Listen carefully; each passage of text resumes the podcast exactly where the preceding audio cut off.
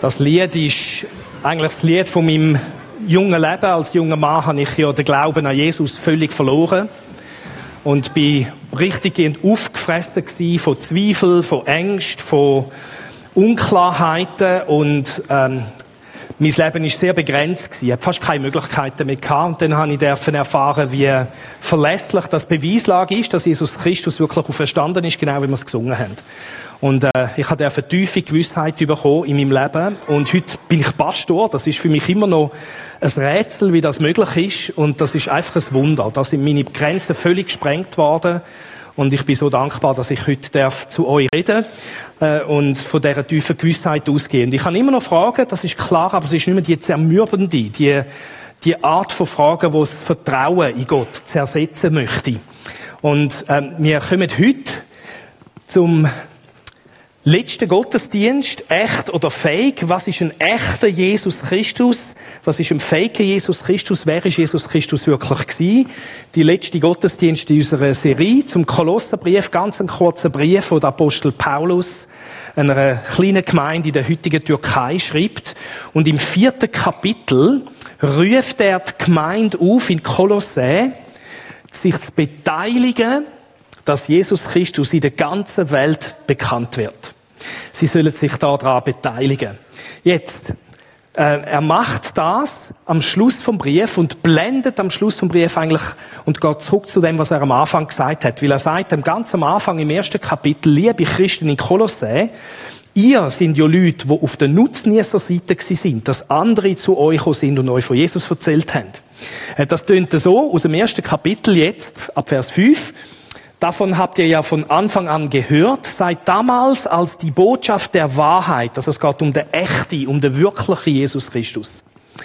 Das Evangelium zu euch gekommen ist. Äh, Evangelium ist ein äh, griechisches Wort, wo gute, gute Nachricht oder gute Botschaft bedeutet. Also die Wahrheit über Jesus ist irgendwie eine gute Nachricht. Und dann sagt er, und genauso wie diese Botschaft überall in der Welt, global, in der damaligen Welt, vielleicht hat man noch nicht vor allen Regionen gewusst, aber heute weiß man es, ähm, und das ist in der damaligen Welt schon überall hergetragen worden, genauso wie diese Botschaft global Früchte trägt und sich immer weiter ausbreitet, das ist eine dynamische Geschichte, da ist wirklich etwas am Gehen. Genauso tut sie das auch bei euch. Seit dem Tag, an dem euch Gottes Gnade zum ersten Mal verkündet wurde und ihr erkannt habt, was diese Botschaft bedeutet. Also was er da sagt, ist, die, die Botschaft, die ist dynamisch, die ist global und die ist zu euch gekommen. Euch in Kolossä. Ihr seid Nutznießer von dieser Dynamik. Und zwar nicht nur, weil ihr es gehört habt, sondern weil ihr etwas erkannt habt. Ihr habt etwas gecheckt. Äh, und das ist, und da müssen wir jetzt nochmal ein letztes Mal zurück auf unser Heretikerbänkchen. Äh, das Bänkli, das für uns in dieser Serie zum Symbol geworden ist von diesen Art, wo wir mit Menschen reden, die ein ganz anderes Bild haben von Jesus Christus. Aber eben nicht das Echte. Und der Paulus sagt da, ihr habt etwas in Kolossä, liebe Christen, checket über da, wer Jesus Christus ist. Und Martina hat es uns in ihrem Gebet wunderbar gezeigt äh, und Wort braucht. Ich lese es uns nochmal vor. Der Christus-Hymnus. Um, um das geht es in dem Kolosserbrief, dass die Leute, die die Botschaft hören, verstehen, wer ist Jesus Christus wirklich gewesen. Der, Gott, der Sohn ist das Ebenbild des unsichtbaren Gottes. Der Erstgeborene, der über der gesamten Schöpfung steht. Denn durch ihn wurde alles erschaffen, was im Himmel und auf der Erde ist. Das Sichtbare und das Unsichtbare, Könige und Herrscher, Mächte und Gewalten, das ganze Universum wurde durch ihn, Jesus Christus, geschaffen und hat in ihm sein Ziel. Er war vor allem anderen da und alles besteht durch ihn und er ist das Haupt der Gemeinde. Das Haupt seines Leibes. Er ist der Anfang der neuen Schöpfung, der Erste, der von den Toten auferstand. Denn nach Gottes Plan soll er in allem den ersten Platz einnehmen. Ja, Gott hat beschlossen, mit der großen, mit der ganzen Fülle seines Wesens in ihm, dem Mensch, zu wohnen und durch ihn das ganze Universum, stellt euch vor, zu versöhnen. Dadurch, dass Christus am Kreuz sein Blut vergoss, hat Gott Frieden geschaffen. Der Jesus ist es und der Jesus, den haben sie erkannt in Kolossä. Und weil die Christen erkannt haben, wer Jesus Christus ist, aus dem Grund sollen sie sich beteiligen daran, dass die Botschaft in die ganze Welt ausgetragen wird. Und im vierten Kapitel zeigt ihnen der Paulus, wie sie sich daran beteiligen können. Sie sollen sich darum daran beteiligen, wie sie eine Sicht bekommen haben über den herrlichen Jesus Christus. Und eine Art, wie sie das machen können, jetzt gehen wir zurück ins letzte Kapitel, in Kapitel 4, äh, ab dem Vers 2, da heißt betet mit aller Ausdauer, voller Dankbarkeit gegenüber Gott und ohne in eurer Wachsamkeit nachzulassen. Also sie sollen beten. Das ist eine Art, wenn du gecheckt hast, wer Jesus Christus ist, sagt der Paulus da dann tun beten. Wie sollen sie beten? Mit Ausdauer? Ist das nötig? Ist Gebet schwierig manchmal? Ja, wir sollen mit Ausdauer beten, mit Dankbarkeit Gott gegenüber und ohne in unserer Wachsamkeit nachzulassen. Da sagt der Paulus, wie, dass wir sollen beten in dem Satz. Im nächsten Satz sagt er, für wer, dass man soll beten. Tretet auch für uns ein. Für den Paulus und andere, wir werden es dann sehen, der Paulus ist im Team unterwegs gewesen und er sagt, betet für uns als Team, wenn ihr betet. Und dann, für was? Also nicht für wer und nicht wie, sondern für was? Bittet Gott uns eine Tür für seine Botschaft zu öffnen. Betet darum, dass wir als Missionsteam, der Paulus ist ein Missionsteam gewesen, betet darum, dass wir Gelegenheiten haben, zum von Jesus zu reden. Und jetzt gehen wir zum nächsten da wird es noch weiter ausgeführt, dann können wir das Geheimnis weitergeben, das Christus uns enthüllt hat und für das ich im Gefängnis bin. Der Paulus hat den Preis zahlt für das Ganze. Betet, dass ich meinen Auftrag erfüllen und dieses Geheimnis klar und verständlich verkündigen kann. Also, liebe Gemeinde in Kolossä, sagt der Paulus da, will ihr gesehen habt, wer Jesus ist, betet doch bitte für uns als Missionar, wo an ganz anderen Ort als in Kolossä unterwegs sind. Betet für uns, dass wir Gelegenheiten haben, damit mich und mein Team, sagt der Paulus da, über das Geheimnis von Jesus können so reden, dass die Leute das verstehen, dass es verständlich wird für die Menschen, die es hören. Und das ist eine Art, wie auch wir natürlich können uns beteiligen daran, dass die Botschaft von Jesus ausgetragen wird in der ganzen Welt, ist durch Gebet. Und der Paulus geht da selbstverständlich davon aus, dass die Gebete wirken. Also wenn du bettest, für einen Missionar, für jemanden, der verkündigt von Jesus Christus an einem ganz anderen Ort auf Planet Erde. In Honolulu, in Sibirien, wo auch immer die Leute sind, kannst du dich beteiligen an etwas, wo global stattfindet und in deinem Gebet, der Paulus geht ganz selbstverständlich von dem aus, haben eine Wirkung. Dann bist du real beteiligt durch deine Gebet. Und das ist etwas, was wir auch machen als Gemeinde. Wir haben ein Team, das nennt sich MIA-Team. Mitarbeiter im Außendienst, die beten regelmäßig. Einmal im Monat treffen sie sich, um für unsere Mitarbeiter im Außendienst in der Schweiz und über die Schweiz aus international auch zu beten. Und wenn Gott dir durch die Serie wie einfach das Bild von Jesus neu hat aufleben lassen, wer Jesus Christus wirklich ist und dir aufs Herz leitet, zu beten, für unsere Mitarbeiter, die an ganz anderen Ort unterwegs sind und von Jesus reden, dann kannst du dich melden bei dem MIA-Team. Äh, das MIA-Team kannst du mich einfach anschreiben per Mail oder so, da findest du auf der Homepage und dann tue ich dich verbinden mit denen. Eine zweite Art, wir werden jetzt dann von diesen Mitarbeitern im Ausland im neuen Jahr dann ihre Berichte da im Wochenzettel, wo ihr am Eingang überkommt, werden wir abdrucken. Und dann kannst du gerade am Sonntagmorgen einen Text mit heimnehmen und auch beten. Das sind verschiedene Möglichkeiten. Aber das ist vielleicht etwas, wo Gott dir aufs Herz legt. Bett für Missionar. Jetzt der Paulus, das ist ein schlauer Finke. Der sagt, ich will nicht nur, dass ihr betet, für das, was an ganz anderen Ort stattfindet, aber ihr beteiligt euch nicht an dem, dort, wo ihr wohnt. Und darum kommt er zu einem nächsten Punkt und er sagt, verhaltet euch klug, im Umgang mit denen, die nicht zur Gemeinde gehören. Jetzt, wo ist das geografisch gemeint? Ist das weit weg in Rom von Kolosseus oder in Amerika oder eben in Honolulu oder in der Sibirien? Nein, das ist dort gemeint. Der Paulus sagt da, ihr sollt nicht nur beten für das, was an anderen Ort läuft, sondern auch euch brauchen lassen gegenüber Menschen, die Jesus nicht kennen, dort, wo ihr wohnt, in Kolossä. Und im übertragenen Sinn gilt das auch für uns, da in Frauenfeld. Verhaltet euch klug im Umgang mit denen, die nicht zur Gemeinde gehören. Wenn sich euch eine Gelegenheit bietet, euren Glauben zu bezeugen, dann macht davon Gebrauch. Eure Worte sollen immer freundlich und mit dem Salz der Weisheit gewürzt. Haben wir gern ungewürzt zu essen? Wie ist das so? Ist besser, wenn es gewürzt ist, gell? Dann werdet ihr auch werdet ihr es auch verstehen, jeden, der mit euch redet, eine angemessene Antwort zu geben. Da steckt wahnsinnig viel drin. Wir beschränken uns auf drei Bemerkungen. Verhaltet euch klug im Umgang mit den Menschen, die Jesus nicht kennen. Äh, da ist auch das Wort Weisheit drin. Wir sollen klug sein. Jetzt, was das alles bedeuten kann, ist ein großes Thema. Aber was wir da mindestens sehen, ist, dass die Bibel sagt, sind nicht unklug im Umgang mit Menschen, die Jesus nicht kennen. Schaltet ein bisschen den Kopf an und überlegt euch, was wäre jetzt eine kluge, eine gute, eine angemessene Art zu antworten. Sind nicht dumm und blöd, wenn ihr mit Nicht-Christen redet, sondern sind klug. Überlegt euch ein bisschen etwas. Äh, letzte Woche hat mir ein Politiker aus einem anderen, aus einem anderen Kanton angerufen, der Christ ist, und gesagt, ich bewerbe mich auf einen sehr hohen Posten bei uns im Kanton. Ich werde im ganzen Kanton bekannt sein, wenn ich äh, gewählt sollte werden. Paul, ich möchte gern bei den schwierigen sexualethischen Fragen von unserer Zeit dann irgendwie schon zu meiner Meinung stehen, aber auf eine kluge Art und Weise, äh, wenn ich dann da in einem Interview interviewt wird zu diesen Fragen. Paul, wie könnte ich da machen? Jetzt, ich, ich kann ihm ein paar Tipps geben. Ich weiß natürlich nicht, ob das klug war, was ich gesagt habe.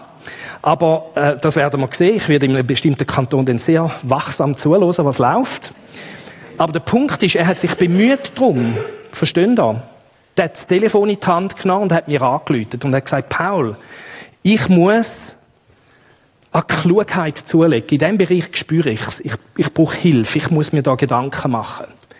Ähm, wir gehen nicht gedankenlos in das hinein. Und wir sehen das bei den ersten Christen, die haben sich extremst mit ihrem Umfeld auseinandergesetzt, um herauszufinden, was ist eine kluge, gute Art, das Evangelium zu verkündigen und zu unseren Werten stehen.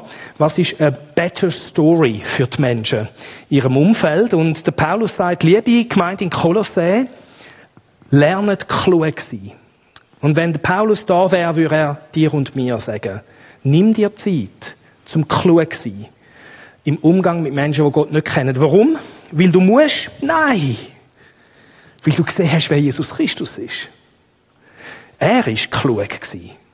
Und so wie Jesus klug war und wahr, so sollen auch wir lernen, klug und wahr sein in unserem Umfeld. Das ist das Erste. Dann das Nächste. Wenn sich euch eine Gelegenheit bietet, euren Glauben zu bezeugen, was sollen wir denn machen? Da will ich von euch hören. Was sollen wir machen? Ich höre es immer noch nicht. Wir sollen davon Gebrauch machen wie wir es am ersten Lied gesungen haben, es gibt Zeiten, wo es, wo es Zeit ist zum Nichts zu sagen, aber es gibt Zeiten, wo es etwas gibt zum Sagen und dann sollen wir es auch sagen. Wir sollen es klug sagen, aber wir sollen es sagen. Ähm, und das ist äh, etwas Zweites, wo da einfach zukommt. Zu ähm, ich gehe davon aus, es hat einen Grund gegeben, warum der Paulus das sagt. Weil er gewusst hat, Christen haben manchmal Angst, selbstverständlicherweise. Wir werden das nachher noch sehen, warum. Aber Gelegenheiten sollen wir packen und nutzen. Es hat mich sehr gefreut. Jemand von der Gemeinde hat im Rahmen dieser Gottesdienstserie uns als Team, als Pastorenteam geschrieben und gesagt, ich bin auf einem Bänkchen gesessen in einem Park und komme ins Gespräch mit jemandem in dem Park und plötzlich habe ich mich als Bänkchen erinnert im Gottesdienstsaal und habe gemerkt, ich habe eine Gelegenheit. Das wäre ihr gar nicht in den Sinn gekommen.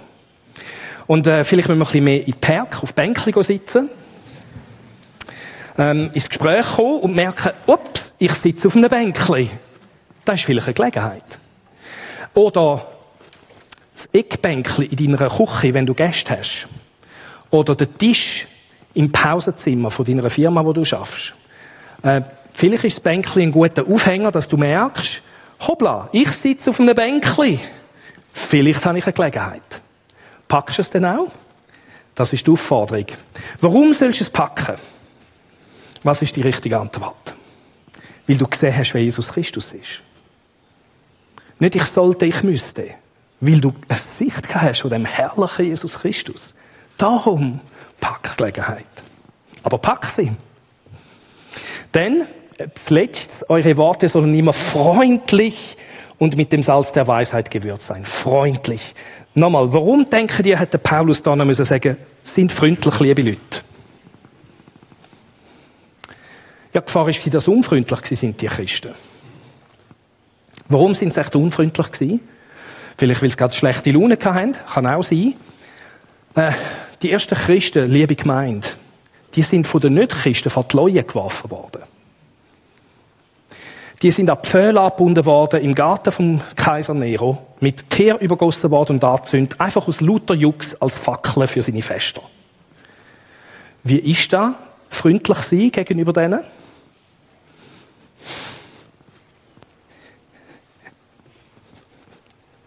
Entschuldigung. Paulus sagt, eure Worte sollen immer freundlich sein. Also wenn die ersten Christen in so Umständen haben müssen lernen, freundlich sein, bitte, liebe Leute, denn wir können das. Da haben wir voll drauf im Fall. Das schaffen wir. Wir werden nicht vor die Leute geworfen. Das sollten wir locker drauf haben. Jesus sagt, liebe euch Find. Es ist nicht so schwierig. Du kannst da in der Kraft von Jesus. Es ist eine Gnade. Logisch ist es eine Gnade. Aber wir sollen freundlich reden. Wir sollen nicht dafür bekannt sein, dass wir von dem schönsten Jesus, herrlichsten Jesus reden und die Leute müssen sagen, was für eine freche Göre und was für eine freche Schnurre ist da bei mir. Nein, es soll freundlich kommen. So, das sind drei Arten, wie wir in unserem Umfeld können, können uns dafür einsetzen können. Nochmal, warum machen wir da mit unseren Wort? Also nicht nur die Wort von unserem Gebet, sondern die Wort von unserem Zeugnis. Soll ein Beitrag sein, dass Jesus bekannt wird in aller Welt. Unter anderem in Fraufeld und Umgebung. Wir können durch klug werden, durch kluge Rede können wir das machen, durch Gelegenheiten nutzen und durch Freundlichkeit, durch freundliches Reden. Paulus macht weiter und jetzt sehen wir dann, dass der Paulus immer im Team geschafft hat.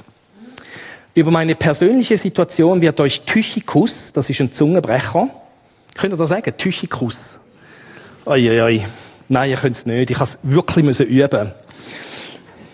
Unser geliebter Bruder. Also es ist ein Bruder, nicht ein physischer Bruder. Es ist ein geistlicher Bruder in Jesus. Und mein treuer Helfer und Mitarbeiter im Dienst für den Herrn. Ausführlich informieren. Wenn ich mit ihm, wenn ich ihn zu euch schicke, dann genau aus diesem Grund. Es wird eine zweite Person genannt, da. Ihr sollt erfahren, wie es um uns steht und sollt durch seinen Besuch gestärkt und ermutigt werden. Zusammen mit ihm wird Onesimus, und das ist ein heißer Onesimus. Ich stelle den kurz vor, ich lese noch rasch fertig. Äh, zusammen mit ihm wird Onesimus reisen, unser treuer und geliebter Bruder, der ja aus Kolossä kommt. Und somit einer von euch ist. Wer ist Onesimus gewesen?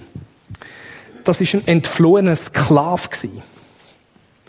Aus Kolossä. Der ist abgehauen von Kolossä aus der Haushaltung, wo sein Besitzer war. Wir wissen den Namen von seinem Besitzer. Das ist der Philemon. In der Bibel gibt es einen Brief von Paulus an Philemon. Der Philemon ist ein Christ in der Gemeinde in Kolossä, also quasi jemand, der da sitzt. Warum ist echt Onesimus abgehauen von dort? Warum ist er nicht geblieben? Der Verdacht ist sehr hoch. Der Philemon, der Christ, hat seinen Sklav wirklich so schlecht behandelt, dass der Sklave Donesimus, wo da steht, abgehauen ist. Da ist eine Todesstrafe drauf gestanden. Wenn ein Sklave abgehauen ist damals und man ihn zurückgebracht hat zu seinem Besitzer, hat der Besitzer jedes Recht gehabt, ihn zu Tod prügeln. So ist es gelaufen damals. Der Paulus sagt, ich schicke den Onesimus, den entflohenen Sklaven, zurück zu euch in die Gemeinde. Und zwar ist es nicht einfach ein Sklave, sondern was ist es? Unser treuer und geliebter Bruder. Der ist zum Glauben gekommen im Gefängnis beim Paulus. Der Paulus hat eben überall über Jesus geredet. der hat jede Gelegenheit genutzt. Und der Onesimus kommt zum Glauben. Und das ist eine unglaubliche Geschichte. Wir sehen da, dass der Paulus Leute von ganz unterschiedlichen Schichten zusammenführt in ein Missionsteam. Er schafft im Team mit so Leuten wie der Onesimus und führt zurück in die Versöhnung. Wir werden das nachher dann noch einmal sehen. Und er möchte, dass der Philemon, der sein äh, entflohene Sklav als Brüder wieder aufnimmt in seinem Haushalt. Nicht mehr als Sklav. Und was wir da sehen, ist, der Paulus möchte immer mit anderen zusammen arbeiten. Der Paulus ist ein bisschen ein visionärer Haudegen gewesen. Der ist ab wie eine Rakete, aber er ist immer im Team ab wie eine Rakete. Warum hat der Paulus im Team geschafft, echt? Ja, weil er verstanden hat, wer Jesus Christus ist. Schafft Jesus im Team? Hat er im Team geschafft? Wer, wer ist das Team gewesen? Die Jünger? Hat es noch mehr Teammitglieder? Der Heilige Geist. Danke vielmals. Und der Vater im Himmel. Gott ist ein Team. Es gibt einen Gott, Vater, Sohn und Heiliger Geist, der als Team schafft. Das ist ein Geheimnis, da müssen wir dann vielleicht mal eine Predigt haben dazu. Aber Jesus schafft nie allein, er schafft immer im Team mit seinem Vater und dem Heiligen Geist und dann mit dem Team überträgt sich auf die Art, wie er schafft in dieser Welt, zusammen mit seinen Jüngern, zusammen mit dir und mir. Äh, es ist ein Team und wir, ob ihr euch das bewusst sind oder nicht, liebe ich schon auf Fraufeld, sind ein Team. Weißt du, es ist ein Auftrag? Jesus bekannt machen. In unserem Umfeld und über Grenzen von unserer unmittelbaren Umgebung hinaus. Wir sind ein Team und wir arbeiten als Team. Als Pastorenteam, als Team mit uns, mit allen Teams, aber auch einfach mit dir und mir. Das ist da, was wir da sehen. Und das Team ist Multikulti, wie es nur geht. Wenn wir jetzt weiter schauen, werden weitere Namen genannt. Aristarch, mein Mitgefangener, also da ist nochmal mit einem, der mit dem Recht in Konflikt gekommen ist, im Team, der Paulus. Und Markus, der Vetter von Barnabas, lassen euch grüßen. Wer ist der Markus? Der Markus, das ist der, der das Markus Evangelium geschrieben hat. Vor vielen Jahren hat der Markus, der Typ da, sich total verkracht mit dem Paulus. Im allerersten Missionsteam, wo der, wo der Paulus mit dem Barnabas und dem Markus unterwegs war, ist eben der Markus nicht so mutig wie der Paulus. Der Paulus, der ist, wie gesagt, ab wie eine Rakete. Und der Markus hat nicht mitmögen. Der ist einfach weniger mutig gewesen, weniger resilient in den widrigen Umständen von dieser Missionsreise. Und irgendwann sagt der Paulus zu Markus, du, du hast es nicht drauf, tschüss, gang. Und der Markus ist wieder heim nach Jerusalem zum Mami. Das ist kein Witz. Jetzt, der Markus hat seine Rolle einfach noch nicht gefunden gehabt, weil etwas hat der Markus viel besser können als der Paulus, nämlich war schreiben. Und wir haben das Markus-Evangelium miteinander studiert, da ja. Und das Schöne ist, dass da vermutlich am Schluss oder gegen das Ende vom Leben von Paulus der Markus, wo er sich einmal verkracht hat, mit dem wieder intim ist mit ihm, ist versöhnt. Das ist so schön. Also der Paulus hat sich mit dem Markus wieder versöhnt und ihn voll mit wieder reingenommen. Die sind jetzt miteinander missionieren, die sind im Missionsteam zusammen. Ähm, er verlangt, der Paulus verlangt also vom Philemon, dem Sklavenbesitzer, sich zu versöhnen mit seinem Sklaven Onesimus, verlangt er von ihm nicht etwas, sondern nicht selber parat ist, auch zu leben, nämlich Versöhnung. Und äh, es braucht manchmal ein Weile und es gibt manchmal Reibereien im Finden von unserer Rolle in dem großen Team, das Reich Gottes zu bauen. Vielleicht auch da in der Gemeinde. Äh, es kann sein, dass du verschiedene Sachen ausprobiert hast und es ist wie noch nicht, es klappt noch nicht so. Aber es wäre auch schön, du würdest wie der Markus deinen Platz finden in dem großen Team, wo wir sind, um die Gegend mit Jesus zu erreichen. Jetzt, wenn es Reibereien gegeben hat und Konflikt mit jemandem, dann wäre der Wunsch da, dass es eine Versöhnung gibt. Dann kommt zu mir und wir finden den Weg, eine Versöhnung zu initiieren. Entweder zwischen dir und der anderen Person oder zwischen dir und mir, wenn das nötig ist. Wir möchten genau das leben. Der Markus ist Teil von dem Team geworden. Das ist auch schön. Also, das Team von Paulus, Aristarch, mein Mitgefangener und Markus, der Vetter von Barnabas, lassen euch grüßen. Was Markus betrifft, habt ihr ja bereits Anweisungen erhalten. Wenn er zu euch kommt, heißt ihn herzlich willkommen. Jetzt, die haben den Markus äh, vermutlich noch nicht kennt. Und das ist etwas, was üblich war in der damaligen Zeit. Die Gemeinden, die haben die Leute gastfreundlich aufgenommen. Leute, die auch an Jesus glauben, sind einfach willkommen geheissen worden. Auf der geistlichen Ebene sind sie verwandt, Geschwister in Jesus. Auf der persönlichen Ebene sind sie einander zum Teil völlig unbekannt. Und da haben wir auch etwas Wunderschönes. Kirchen sollen Ort sein, wo andere Geschwister, Schwestern und Brüder in Jesus, wie sollen willkommen geheißen werden? Was haben wir da für ein Wörtchen? Herzlich. Nicht toleriert. Ah, ist okay, dass du da bist. Wir vertragen es gerade so. Nein, wie soll der Willkommen sein? Herzlich. Von ganzem Herzen. Leute, die an Jesus Christus glauben, aufnehmen. Es sind Geschwister. Egal, ob du sie kennst, egal wie ihre Hautfarbe ist, egal woher sie kommen in der Gesellschaft, egal was ihre Geschichte ist, ob sie verheiratet sind oder nicht, heißt sie herzlichst. Willkommen da. Das ist ein Kennzeichen von der ersten Gemeinde und soll ein Kennzeichen sein von uns. Wieder, warum machen wir das? Weil wir verstanden haben, wer Jesus Christus ist. Jesus Christus hat alle herzlich aufgenommen.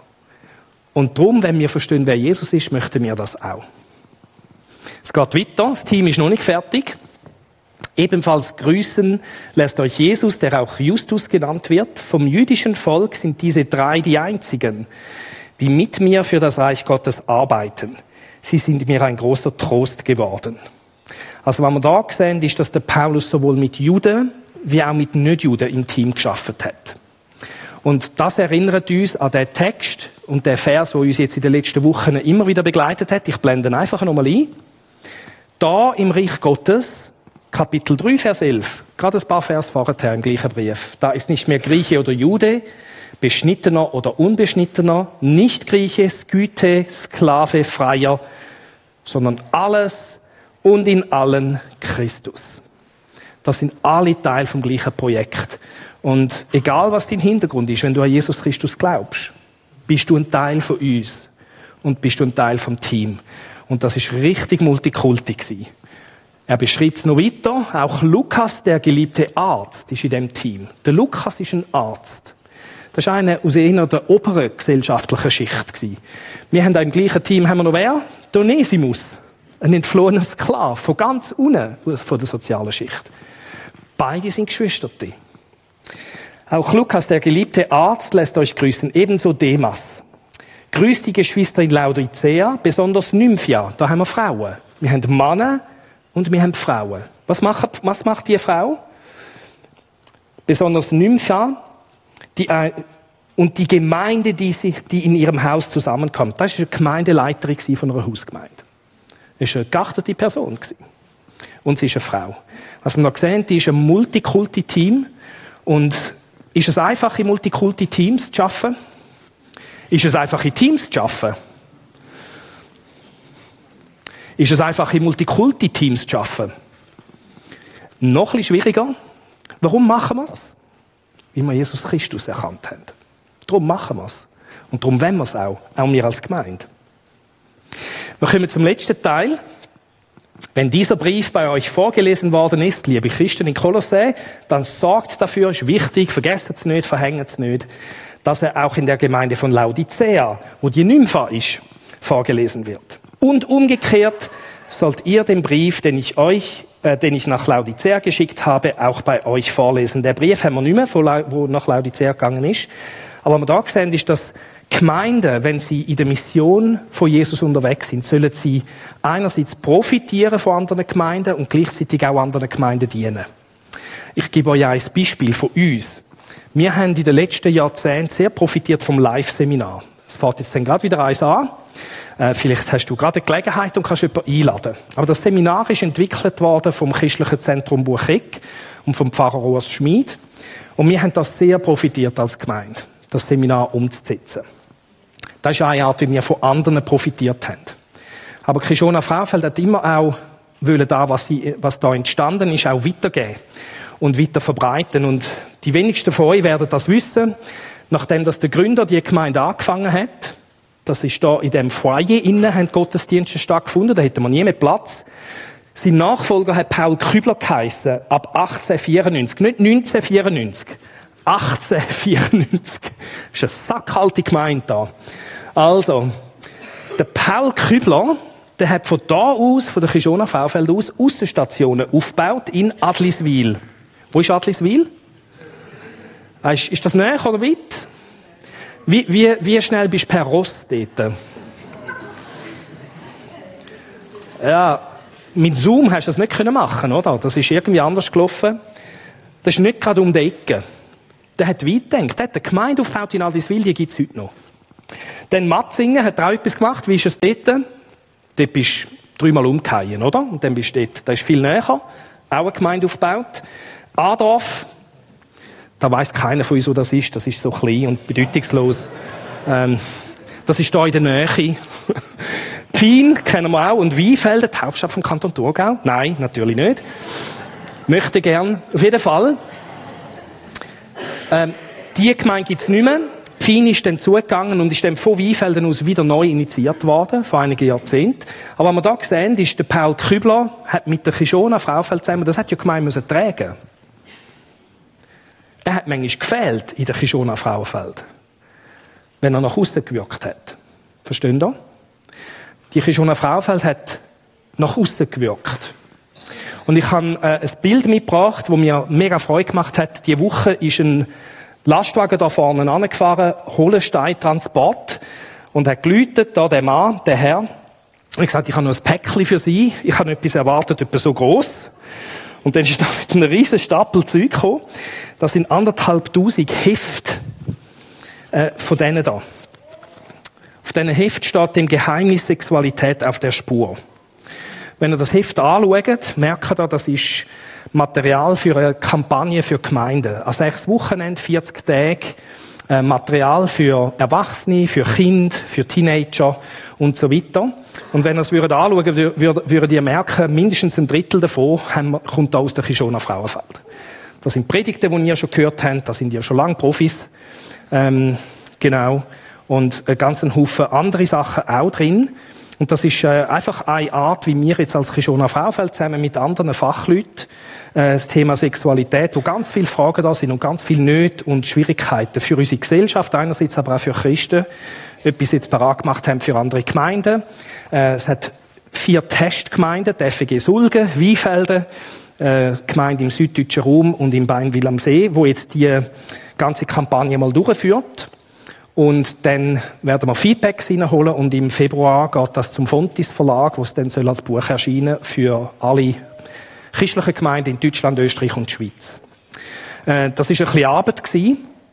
Und äh, ich freue mich extrem drauf. Und Leute von euch haben zum Teil geholfen mit Korrekturschreiben und so weiter. Der Punkt ist, wir möchten nicht nur empfangen von anderen Gemeinden, wir möchten auch geben. Wir möchten auch dienen über den eigenen Rand der Gemeinde aus. Und das ist eine Möglichkeit.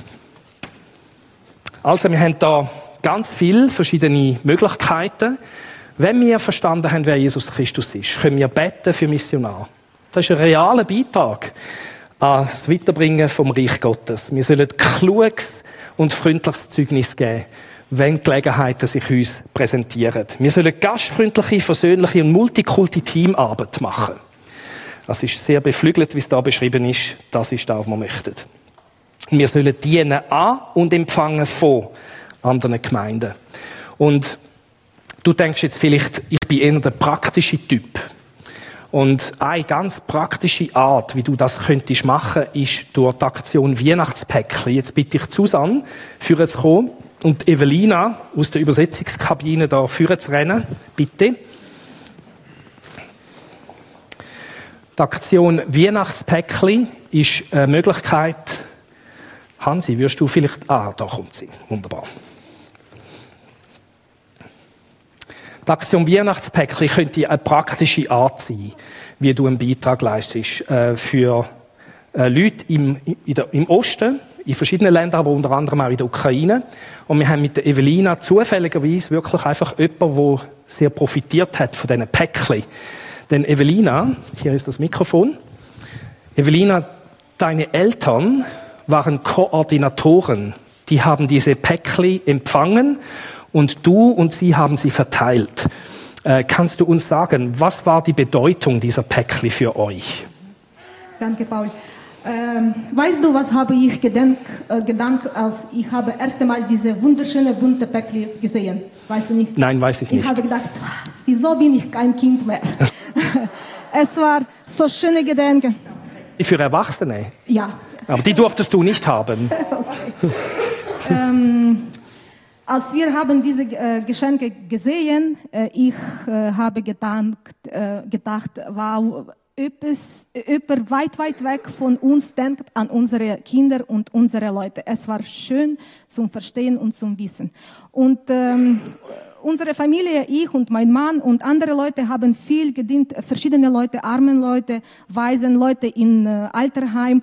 Und ähm, als wir haben am Weihnacht diese Päckli bekommen, wir könnten diese Päckli verteilen und ähm, äh, wir haben einfach geweint, als wir haben diese Auge gesehen und äh, wie haben sie die Leute gefreut um diese Päckle. Das, das, wir haben einfach geweint. Das muss man einfach sehen. Aber was will ich sagen? Es war eine Möglichkeit, äh, nicht nur diese äh, Geschenke zu bringen, sondern das Evangelium. Wir auch als christliche Leute, äh, wir konnten diese, diese Geschenke waren wie ein Brücke zu diesen Herzen äh, diese Leute. Und wir konnten ähm, Evangelium bringen und das ist etwas Wichtigste ist für uns als Gemeinde, weil ähm, es gibt wirklich viele Leute, die machen Geschenke, aber sie bringen kein Evangelium. Und äh, ähm, wenn äh, ich eile einfach, Moment. Ich will sagen, dass äh, Gott, er, er malt ein großes Bild der Erlösung und äh, dein Geschenk vielleicht ein kleiner, aber sehr wichtigster Strich in diesem Bild. Und die Leute, die bringen diese Geschenke mit Evangelium, das ist auch ein äh, äh, kleiner, aber sehr wichtiger Strich in diesem großen Bild. Und wir sind wie äh, mitarbeiten alles in Gottes Reich und wir können einfach im Namen Jesus etwas machen und die Evangelium bringen. Das ist die Bedeutung für uns dort in der Ukraine. Und ich bin euch sehr dankbar für diese Geschenke und für eure Arbeit, dass ihr macht das für unsere Leute. Danke viel, viel mal. Das ist große, wunderschöne Gelegenheit, Evangelium zu bringen. Danke vielmals. Äh, wir haben das, äh, ja, wir können klatschen.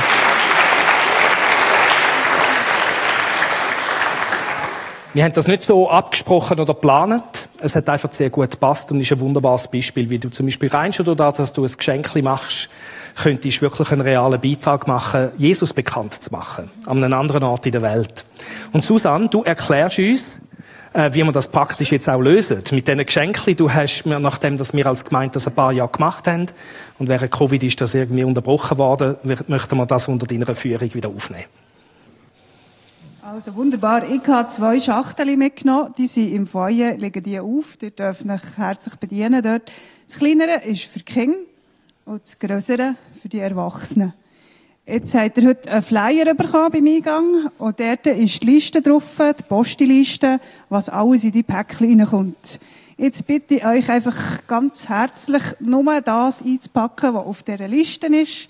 Das ist ganz wichtig, dass wir durch den Zaun kommen mit diesen Päckchen. Wenn ihr dann das wunderbare Päckchen fertig habt, dürft ihr ein Papier drum tun, ganz ein schönes, oder ein Packpapier, und die Kinder können es verzieren, anmalen, wie auch immer.